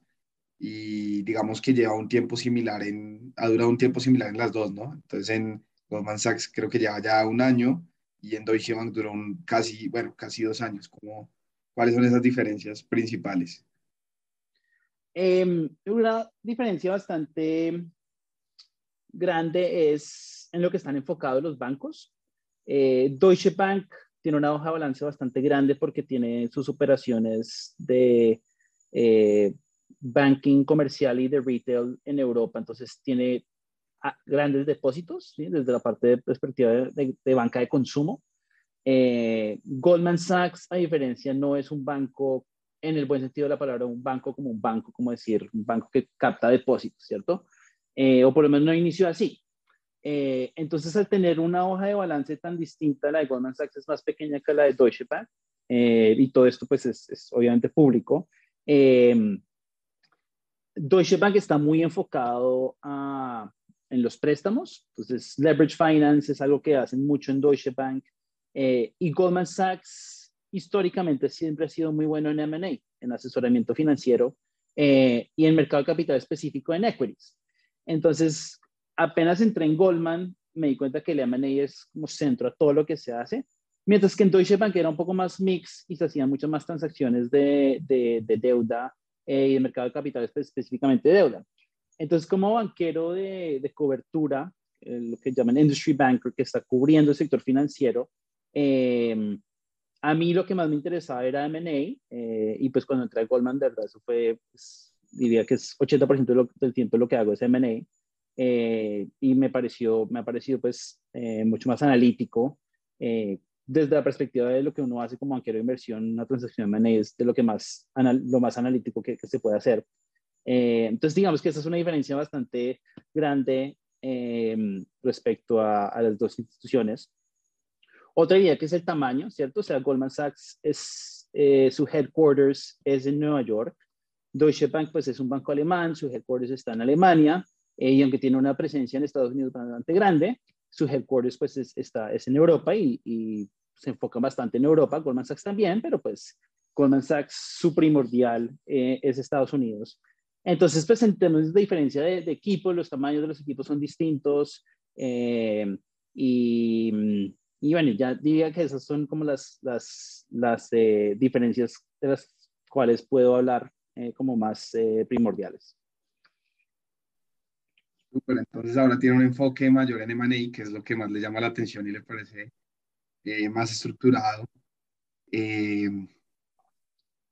nos puede contar un poco, y creo que hay un, pues también hay algo de misterio en esto, ya lo hemos hablado, pero ¿cómo es un día típico de, de un banquero de inversión en, en Wall Street. Eh, me imagino que varía de transacción a transacción, pero ¿cómo es un día típico de, la experiencia que ha tenido estos dos años, casi tres años en, banca de inversión? Sí, em, asumamos que estoy en un live deal, entonces estoy en un proceso de M&A. Eh, día típico empieza, no sé, ocho y media de la mañana, eh, hay alguna llamada interna con los equipos de Equity Capital Markets y Debt Capital Markets, eh, donde nos dan su perspectiva de mercado para eh, la semana. Entonces, ocho y media de la mañana hay una llamada, uno ahí básicamente está escuchando cómo están abriendo los mercados accionarios, los mercados de deuda, qué va a pasar con la tasa de interés de, que va a hacer la Fed, eh, cualquier, digamos, que anomalía que hay en los mercados, cosas que uno como banquero de inversión va a querer como saber antes de, empezar como el día a día como con clientes, etcétera. Entonces empieza así, eh, y pues si estoy trabajando en una transacción de live deal de M&A, seguramente eh, hemos trabajado la noche anterior en algún documento, alguna presentación de PowerPoint con análisis financiero en el que se va a presentar al cliente. Entonces puede que durante el transcurso de la mañana eh, vaya a ocurrir esa, esa reunión con el cliente en el cual se le va a, em, se le va a dar el, el, el, el em, eh, análisis financiero y pues va a una reunión donde le vamos a explicar qué es lo que ha pasado, eh, porque estamos viendo que esta transacción debería ser de esta manera, de la otra. Y después de eso, digamos que el cliente seguramente va a dar algún tipo de feedback, entonces toca empezar a em, eh, a calibrar el análisis financiero a través del día. Em, y después, digamos que puede haber más reuniones respecto a esta transacción de M&A. Eh, puede ser con el otro lado, eh, la contraparte de la transacción. Em, puede que em, haya alguna sesión de due diligence, que uno como banquero, digamos, está como metido en la mitad de esas y está de alguna manera moderando esas, esas sesiones. Em, y básicamente el día a día a uno se le puede ir en reuniones, em, pero al mismo tiempo pues está ocurriendo mucho en tiempo real, ¿no? Entonces se está abriendo una reunión de tal tema, eh, ya no le toca como agendarla, o resultó ser que el cliente quería algo específico para cierta hora, entonces toca como voltear la atención a eso. Eh, y ya, digamos, hacia el transcurso, ya más de la tarde, noche, digamos que el tráfico, el flujo de correo electrónico eh, empieza a bajar un poco. Eh, y ahí ya es cuando uno como banquero junior asociado ya puede parar un poco de estar encima del el proceso y puede enfocarse un poco más en el, en el análisis financiero, mirar con el analista qué está haciendo, eh, ayudar a calibrar el modelo eh, y todo con esto en fin de, de hacer análisis financiero, eh, hacer un update, actualizarlo eh, y eventualmente al día siguiente como mostrarle otra vez al cliente. Eso digamos que es, diría que es como el día a día de una transacción de M&A eh, y obviamente dentro de ese día, pues hay muchas otras cosas que ocurren. Puede que haya una reunión con un cliente sobre un tema distinto. Eh, puede que salga a tomarme un café con un estudiante del MBA que está buscando trabajar en Goldman Sachs. Eh, pero digamos que ese es como el día a día. pero pues, como usted dijo, obviamente va a variar mucho de transacción por transacción. y cada transacción es distinta, dependiendo si es M&A o mercado de capitales. equities, pues lo que se hace en el día a día es muy distinta, pero básicamente uno en el día a día está tratando de mantenerse al tanto de las reuniones que están ocurriendo, organizando las reuniones eh, y mirar también que el análisis financiero que toca actualizar eh, se está actualizando, digamos que a buen paso. Eh, entonces es algo que uno está como constantemente haciendo pivot de tema y de función, pero lo interesante es que, digamos, se trabaja mucho en equipo, ¿cierto? Entonces, muchas veces hay reuniones con el equipo interno y el managing director dice, hagamos tal cosa, y entonces uno como asociado ya más senior empieza como a tener que aterrizar todos esos mensajes y decirle a una lista qué hacer. Em, y, y, uno también está constantemente como en, en, comunicación con los equipos de productos de Equity Capital Markets, de Capital Markets, si uno piensa en una transacción de M&A, eh, puede que haya un componente de financiamiento para financiar eso, entonces también todo eso va unido, atado de la mano, eh, pero diría que eso es como un día a día típico de banquero de inversión. Muy interesante eh, tener esa perspectiva ya desde una persona que, que, está dentro. También con respecto a los que nos acaba de mencionar anteriormente sobre el rol del día a día y demás, ese rol del asociado es un poco asegurarse y ser el puente de comunicación entre los seniors y los juniors, ¿no? Entonces, de, de transmitir bien el mensaje de lo que los seniors quieren hacia el analista, que se esté haciendo, verificarlo, pasarlo hacia los seniors y demás. Eh, o eso es lo que yo creo. no sé, ¿usted piensa igual? Sí, sí, sí, sí. Ese, es, ese digamos que es el, el rol de un asociado, es aterrizar un poco las, las instrucciones o el mensaje que quiere el managing director que, pues no tiene el tiempo de entrar en el detalle exactamente cómo se hace tal cosa y también eh, de pronto no, no ha pensado en el detalle, sino le está dando como una, un poco más una visión un poco más general de cuál debería ser el mensaje que lo queríamos mostrar. Pero uno como asociado y entre más, más asciende, pues y más, más experiencia tiene, más le dan esa menos dirección la gente de arriba y, y depende de usted eh, aterrizarlo para poder decirle exactamente al analista eh, qué es lo que tiene que hacer y cómo debe hacerlo. Eh, y pues uno está obviamente monitoreando todo el análisis que está haciendo el analista, eh, pero pues uno trabaja de la par con el analista, ¿cierto? Entonces el, el analista pues, eh, y en Goldman Sachs son, son, muy buenos los analistas, ellos también tienen una visión, digamos que, que, que, muy buena, pero un poco más enfocada al detalle, los números, que es muy valiosa, y uno como asociado eh, utiliza esa visión, pero pues al final es un poco el, el big picture y el mensaje general que, que, le quiere dar al managing director y últimamente pues al, al, eh, al, al cliente.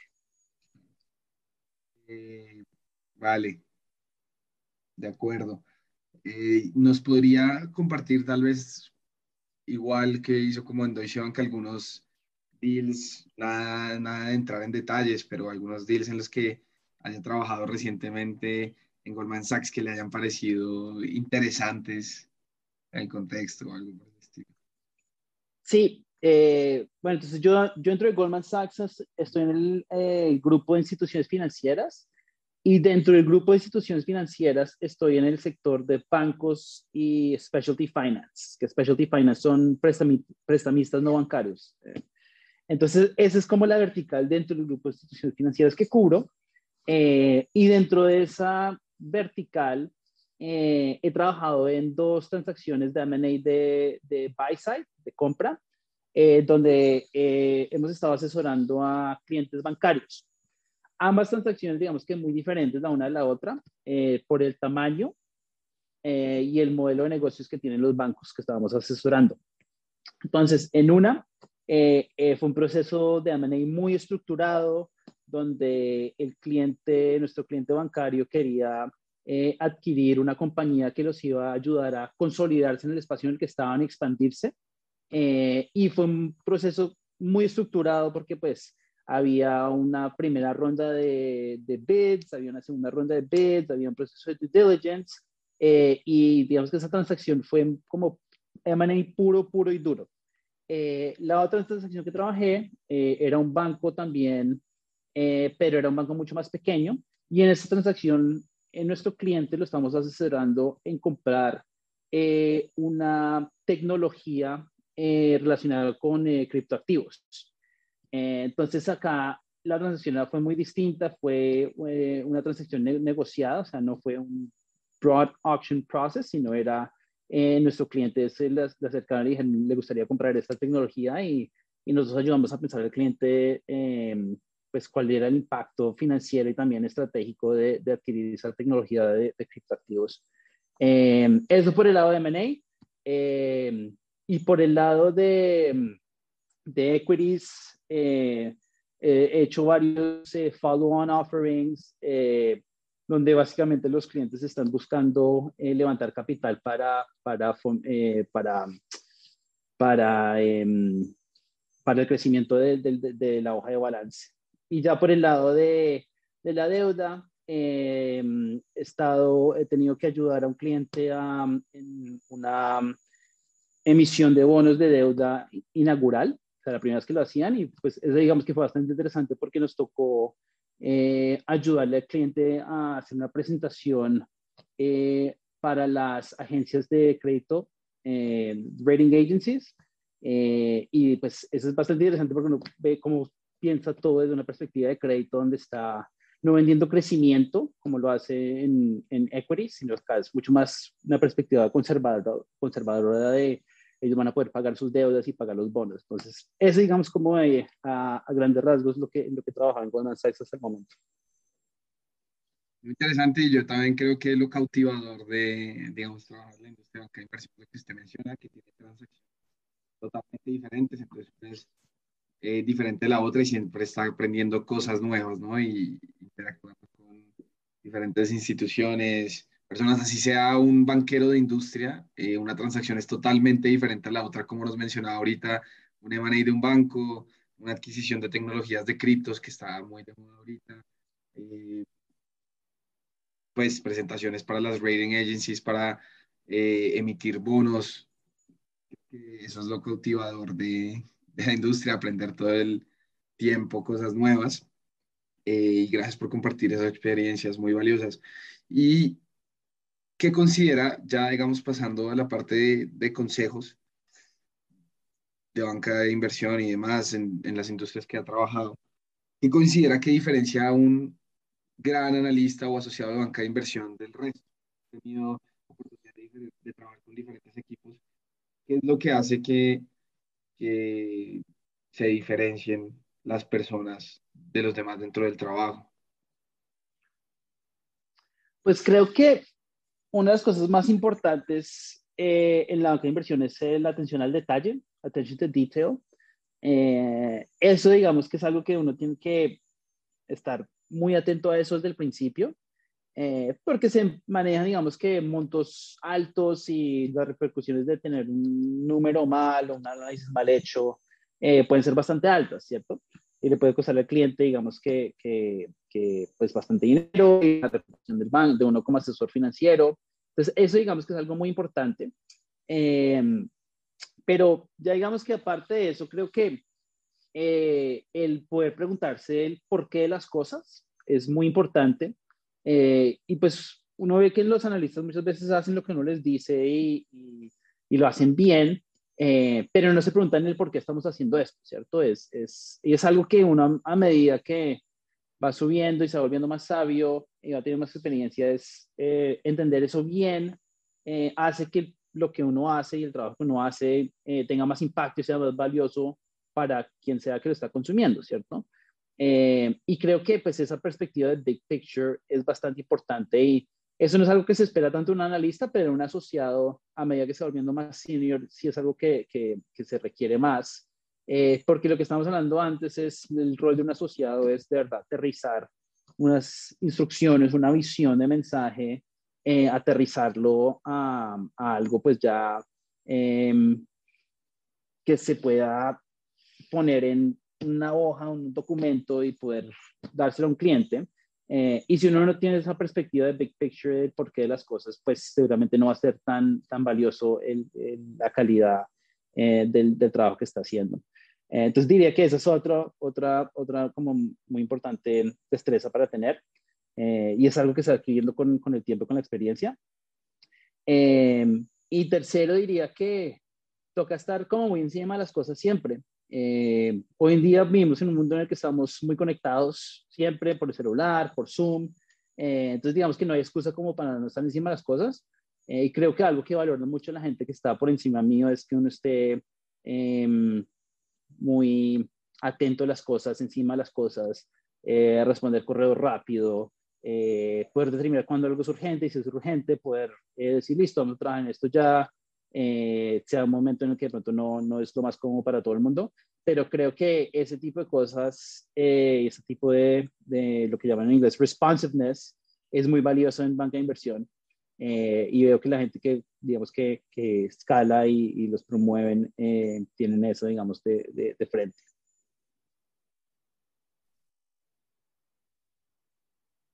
Sí,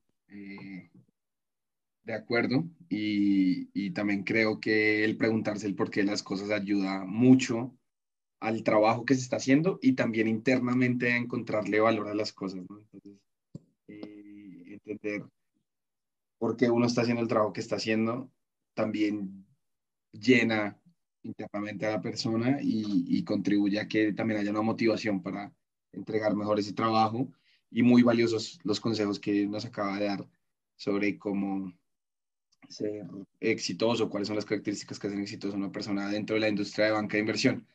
Eh, dicho eso, vamos a pasar entonces a la última parte del podcast, que son perspectivas generales suyas. Eh, empecemos por qué tan diferente es trabajar en Colombia a trabajar en el exterior. Usted, bueno, pues no, no trabajó mucho en Colombia, eh, trabajó seis meses, pero seguro tiene compañeros que, que lo han hecho y, también qué cree que puede aprender Colombia de la industria financiera en Estados Unidos. Pues Estados Unidos es de los países, sino el país más desarrollado en términos financieros eh, del mundo. Eh, la profundidad del mercado financiero es como la de ningún otro país.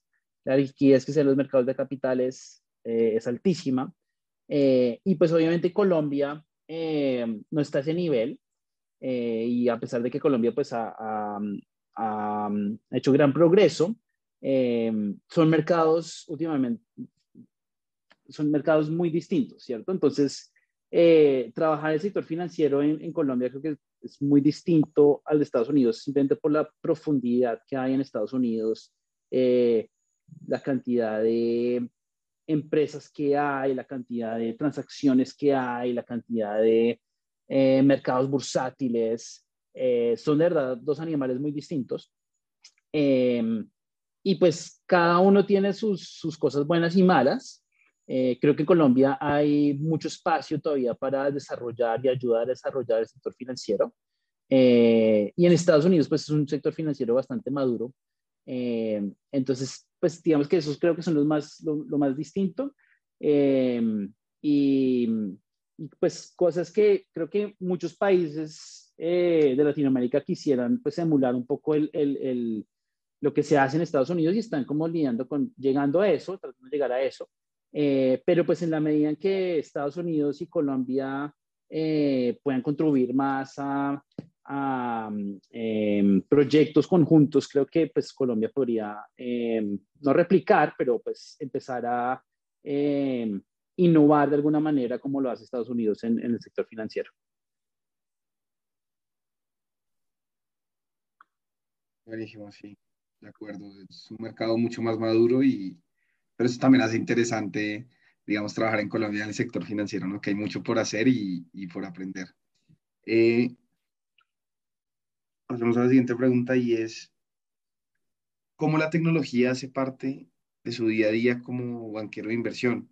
Eh, y con esto me refiero tecnología tanto en el día a día suyo como en el día a día de los clientes. Entonces, ahora estamos muy conectados, hay mucha conectividad, estamos en eh, Skype, demás, lo que, lo que utilicen las compañías, estamos muy conectados, tanto los equipos internos de trabajo como con el cliente, pero también entonces estamos con, no sé, las tecnologías que usted mencionaba de un banco adquiriendo tecnologías cripto. ¿Cómo hace parte del día a día la tecnología en, su trabajo? Sí, pues como mencionaba, hoy en día uno está mucho más conectado, ¿cierto? Entonces, eh, creo que la frecuencia con la que uno puede eh, estar en reuniones con clientes es mucho más eh, es mucho más elevada. Eh, antes del COVID, cuando nadie usaba Zoom, tocaba viajar físicamente a tener reuniones con clientes y uno se le iba un día entero viajando, otro día en la reunión, otro día volviendo. Hoy en día uno puede ser mucho más eficiente eh, en, en, cómo distribuye su tiempo y cómo lo maneja gracias a la tecnología, ¿cierto? claro que no, nunca va a estar de más hacer reuniones en persona, especialmente la banca de inversión es un negocio eh, de relaciones, relaciones personales, eh, y pues no hay, no hay ningún sustituto por, una relación, digamos que en persona, eh, pero se puede combinar ambas cosas, el uso de la tecnología con, con las reuniones en físico, y creo que el saber cómo balancear eso bien es, es, es muy importante como banquero de inversión y para alguien que ya está cubriendo clientes, eso es súper importante, tener un buen balance entre ambos. Em, y ya digamos que, que, en el día a día, pues como le mencionaba, obviamente las, términos de lo que la tecnología, lo que el sector financiero está haciendo con la tecnología, eh, las empresas fintech, los criptoactivos, eh, eso hoy en día cada, está más y más como al frente de las discusiones de, de todos, eh, de todos nuestros clientes y, y, el sector de los bancos también. Em, entonces, pues ha cambiado un poco el modelo de negocio o, el modelo de negocio al que aspiran muchos clientes por la tecnología. Eh, y uno como banquero de inversión tiene que estar como al, al, tiene que estar muy bien dateado de las últimas tendencias eh, y a uno pues los, los, clientes también le preguntan sobre asesoramiento financiero, pero también estratégico. Eh, entonces uno tiene que estar muy bien dateado informado de cuáles son las últimas tendencias, las últimas compañías, las últimas tecnologías, y pues lo hace mucho más interesante porque eh, uno puede también ayudar a crecer a los clientes y a pensar en diferentes verticales, líneas de negocio, cuáles meterse, eh, cómo lo recibe el mercado, cómo lo reciben los consumidores. Eh, y para mí personalmente lo hace mucho más interesante pues porque son temas también bastante nuevos para uno y uno también está aprendiendo y, y, poder asesorar a clientes con eso en mente y no el, el modelo de negocios que llevan haciendo los últimos 40 años, sino algo nuevo, eh, pues mucho más interesante. De acuerdo, de acuerdo. Es un mundo más interesante, más dinámico con todo lo que está llegando las tecnologías y en el sector financiero. Eh, ahorita, bueno, con los mercados hemos visto al menos que las valoraciones de las compañías de tecnología han bajado un poco, pero pues ha sido, eh, pues las cosas mucho más dinámicas e interesantes. Eh, y relacionado con eso, ¿usted considera que, que la industria de banca de inversión ayuda al desarrollo económico de los países? Y si sí, pues ¿cómo lo hace? Em, yo creo que los banqueros de inversión y la banca de inversión hacen los mercados financieros y los mercados de capitales más eficientes. Si usted pone a pensar eh, una compañía que necesita levantar capital eh, pensar en ellos sin un banco de inversión, salir a tratar de mirar cuáles son los inversionistas que estarían interesados en su historia y en comprar sus bonos o en comprar sus, sus acciones. Eh, sin un middleman, que es el banquero de inversión, haciendo eso, eh, sería muy difícil que levantaran el capital necesario, ¿cierto? Eh, por el lado del levantamiento de capital, usted se pone a pensar, las compañías necesitan levantar capital para expandirse eh, y al expandirse están generando empleo, están creando industrias nuevas, eh, están expandiendo sectores eh, y pues eso ayuda al desarrollo económico, ¿cierto? Entonces, el banquero de inversión está, es una parte de todo eso que acabé de escribir, pero es una parte importante porque está ayudando a las compañías a levantar capital y a contar su historia, que de manera sin el banquero de inversión no sería tan fácil.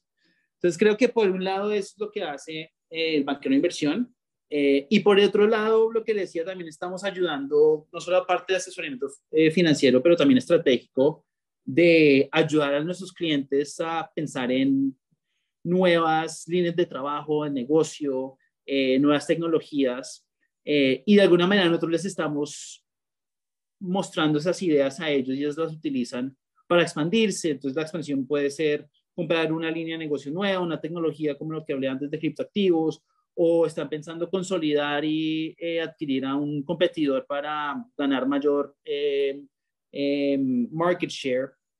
Em, y eso pues también ayuda al desarrollo financiero y económico, eh, porque no, están, está ayudándole a las, a las compañías a expandirse, generar más empleo em, y, y, pensar en innovación, nuevas tecnologías eh, todo esto con el, con el fin de las compañías eh, tener mejores utilidades y, y, crecer. Entonces diría que sí, el banquero de inversión eh, ayuda bastante y contribuye al desarrollo económico. De acuerdo, de acuerdo. Advisory y lograr asignar las partes interesadas con las, o sea, las partes interesadas, no sé, en comprar una empresa, por ejemplo, con las interesadas en vender, buscar buenos targets y ayudarles a levantar capital, contribuyen al desarrollo de las empresas, los clientes, y eso a su vez contribuye al desarrollo económico de los países. Así es, sí.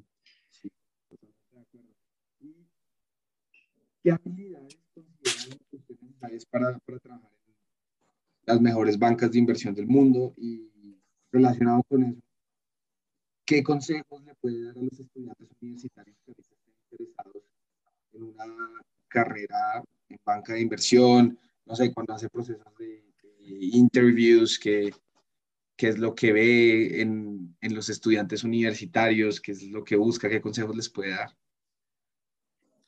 Sí, creo que en general alguien que tenga muy buenas bases de finanzas corporativas, em, que se ha tomado el tiempo de entender bien qué es la banca de inversión, que para no todo el mundo es, es claro, eh, pues a través de hablar con banqueros, a través de hay muchos trainings que se pueden hacer tanto online como ya físicos, eh, lecciones, em, cursos de aprendizaje que lo, lo, van a preparar a uno para, para hacer banca de inversión y porque banca de inversión pues uno va a aprender mucho cuando, cuando, cuando empieza el trabajo, pero los procesos de selección seleccionan las personas que ya saben algo de banca de inversión y ya se han tomado eh, todo, el, todo, el, proceso de aprender, ¿no? Eh, por, por, por, parte de ellos. Entonces, creo que eso es de lo más importante eh, y hacer, poder hacer pasantías que, que sean las cuales se haya ganado destrezas que son aplicables a la banca de inversión. Entonces, no tiene que ser propiamente en banca de inversión, pero pues si uno ha trabajado, no sé, en, en, un, en un equipo de desarrollo corporativo de, de una empresa y ha mirado transacciones de M&A y ha evaluado esas transacciones, pues esas son obviamente eh, experiencias y destrezas muy importantes y aplicables a la banca de inversión. Claro. Eh, hoy en día, ¿qué lo motiva a continuar trabajando como banquero de inversión? Eh, es un cargo en el cual, a medida que uno va avanzando, perdón, es una profesión en la, en la cual uno, a medida que va avanzando, su rol va cambiando mucho. Es como dije al principio, eh, en un analista está muy metido en los números, en el detalle del modelo eh, financiero. Eh, un asociado está ya más enfocado en supervisar lo que está haciendo el analista y eh, aterrizar un poco las instrucciones que vienen del managing director del vicepresidente. Y un vicepresidente ya está más enfocado en el delivery directo al cliente, ¿no? Y empezar a formar las relaciones. Y un managing director tiene esas relaciones y las mantiene eh, y pues da toda como la agenda de, de análisis.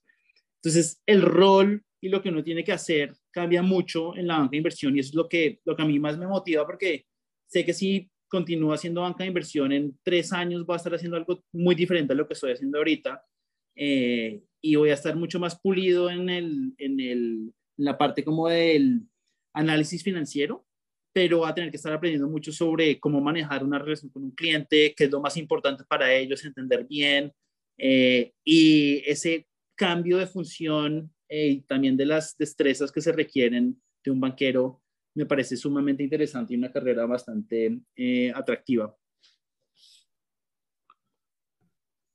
Y ya pasando a la parte personal, ¿qué le gusta hacer en su tiempo libre?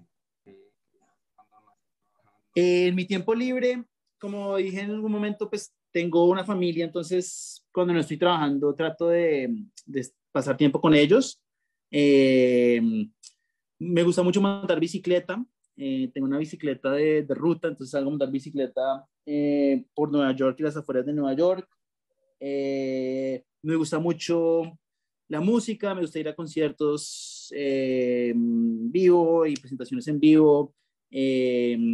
Disfruto también mucho salir a comer, museos. Nueva York tiene mucho de dónde escoger en términos de, de actividades eh, entonces trato como de hacer un buen mix de todas esas cosas cuando no estoy trabajando.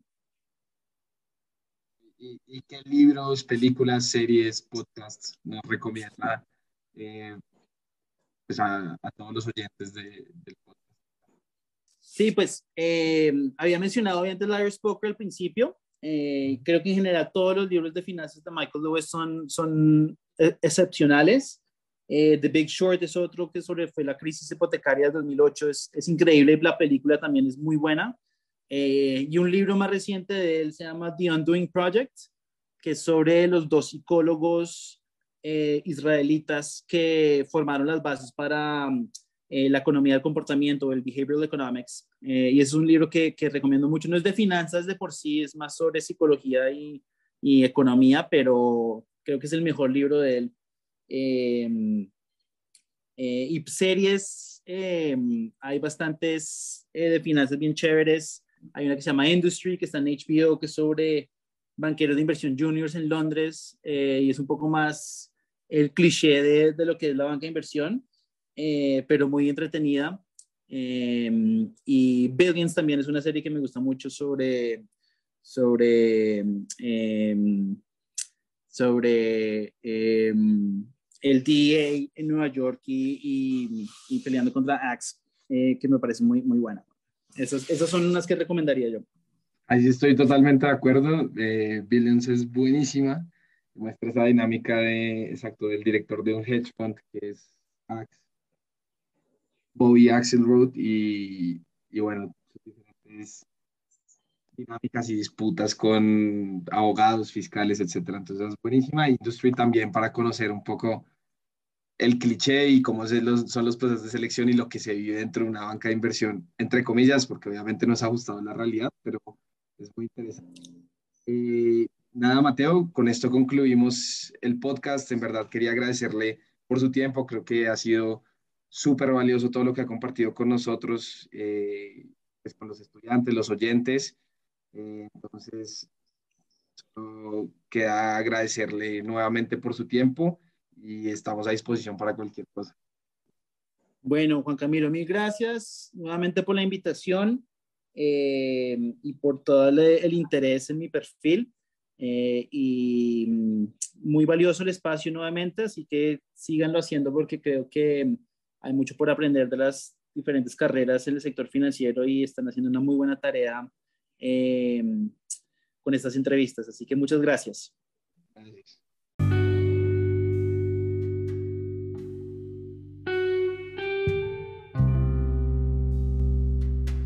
Muchas gracias a todos. Esperen nuestro séptimo episodio de FIC Talks, el podcast oficial del Finance and Investment Club de la Universidad de los Andes. Los invito a seguirnos en nuestras redes sociales, arroba FICUNIANDES en Instagram y Finance and Investment Club en LinkedIn. Y así estar al tanto de nuestros demás episodios y publicaciones. Los esperamos.